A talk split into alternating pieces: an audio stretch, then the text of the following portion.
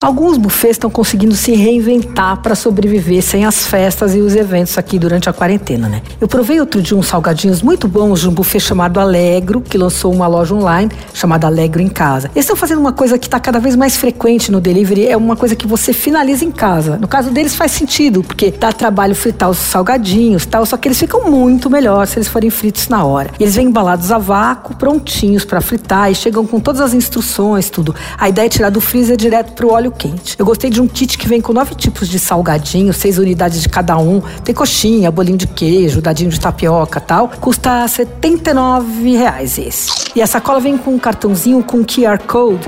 E aí você tem lá a playlist com as músicas de sucesso das festas do buffet, tudo para quem quiser criar o clima em casa, né? Então o nome, se você não prestou atenção, é Alegro em Casa. Outro buffet que também se reinventou é o Teras, mas aí eles partiram para uma linha bem caseira, reconfortante. Eles estão entregando marmitas. As pessoas estão encomendando para a semana toda pratos variados. E eles postam o cardápio todo dia no Facebook do Teras e no Instagram também. Chama Teras Buffet. É bem simpático, é aquela comidinha caseira do dia a dia, arroz, feijão, uma carne de panela, nhoque, escondidinho. Vai, dá uma olhada lá porque vale a pena. Você ouviu? Fica aí. Dicas para comer bem em casa com Patrícia Ferraz.